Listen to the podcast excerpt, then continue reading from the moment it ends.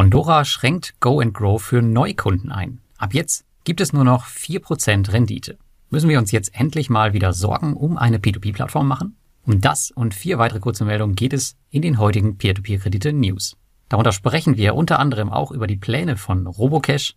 Wir schauen auf das kriegsgeschädigte Portfolio auf Debitum Network, auf das Interface-Update bei Income Marketplace und es gab Bilder aus Moldawien von Reinvest24. Wie immer sind alle Informationen, die du jetzt gleich hörst, für dich auch nochmal zur weiteren Recherche im Blogartikel verlinkt, den du in den Show Notes findest. Viel Spaß! Und wir starten direkt mit Bondora. Ich wusste schon ein wenig länger von den News, aber letzte Woche wurde es dann offiziell. Bondora wird für Neukunden nur noch Bondora Go Grow Unlimited mit 4% Verzinsung anbieten, statt den gewohnten 6,75%. Nochmal ganz wichtig zu erwähnen, für bestehende Kunden bleibt vorerst alles gleich. Das heißt, ihr kriegt weiter eure 6,75%, sofern ihr schon auf Pandora angemeldet seid. Das Unternehmen begründet diesen Schritt mit ihren Expansionsplänen. So sollen circa sieben neue Länder noch in diesem Jahr zugeschaltet werden und auch ein neues Kreditprodukt für die Kreditnehmer wird eingeführt und die ersten Tests laufen in Estland. Zudem soll die Bondora Go and Grow App aufgebohrt und mehr in den Alltag integriert werden. Ich konnte schon auf eine frühe Version einen Blick werfen und mit der App wird es dann irgendwann möglich sein, eure Einnahmen und Ausgaben in der Bondora App zu verfolgen. Und es sieht so aus, als würde Bondora Go and Grow langfristig zu einer wirklichen Zahlungslösung für Kunden werden. Aber zurück zur Go and Grow Änderung. Man kann das Ganze auch so definieren. In der aktuellen Phase brauchen Sie schlichtweg keine neuen Investoren und streichen auch Marketingmaßnahmen wie die Provisionsgebühren ein. Man hat schon über 200.000 Investoren und die müssen auch irgendwie bewirtschaftet werden mit dem Kreditvolumen, was man aktuell zur Verfügung hat. Klar ist aber auch, da Bondora Go and Grow Unlimited nun, wie der Name schon sagt, unlimitiert geöffnet ist, wird jetzt zwangsläufig irgendwann ein neues Land hinzukommen müssen, um das Kreditangebot einfach zu steigern. Diese Öffnung, die könnte jetzt die erste Maßnahme in diese Richtung sein. Das heißt, eventuell sehen wir schon im September ein neues Kreditgeberland. Ich weiß, es kursieren schon wieder diverse Verschwörungstheorien im Netz. Ich würde mich als Investor aber lieber auf wichtige Dinge konzentrieren, die auch Hand und Fuß haben. Für mich selbst ist das ganz klar die Performance des Unternehmens und meine eigene Rendite. Sollte diese für mich unter 6,75% sinken, dann wäre der Fall für mich ganz klar, denn ich wäre dann raus. Solange das nicht der Fall ist und die Zahlen von Bondora weiter gut sind, bleibt mein Investment unangetastet. Denn das Kreditportfolio, wie profitabel oder nicht profitabel das auch immer sein mag, ich kann es nicht bewerten. Ich habe aber bei Bondora investiert, weil ich genau Ihnen dafür das Management übergeben habe. Deswegen mache ich mir über die Zahlen auch wirklich keine großen Gedanken, denn wie sagt man so schön, hinten kackt die Ente. Ich weiß, die kackende Ente ist jetzt nicht die beste Überleitung, aber in der letzten Woche gab es den Webcast mit Natalia Ischenko und Robocash-Gründer Sergei Sedov. Natalia hat sich hier initial als CEO vorgestellt und auch erstmals die Quartalsergebnisse des Unternehmens, die wie gewohnt gut waren. So stieg der Umsatz um über 50 Prozent gegenüber dem ersten Halbjahr 2021 und das trotz der Bedenken, die viele wegen möglicher Sanktionen im ersten Quartal diesen Jahres hatten. Viel interessanter war jedoch der Ausblick sowohl für die B2B-Plattform als auch die Gruppe.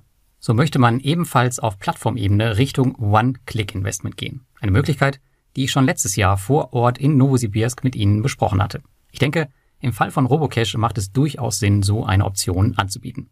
Auf den Philippinen führte man Una Pharma ein. Dabei handelt es sich um ein Medicine Aggregator Service, jedoch ging man nicht auf die Details ein, was genau dahinter steckt. Zudem wurde auch wieder der Börsengang als strategisches Ziel ausgerichtet und man konzentriert sich zunehmend auf den asiatischen Bereich. Das wird die Internationalisierung der Gruppe weiter stärken und das Russland-Image weiter schwächen.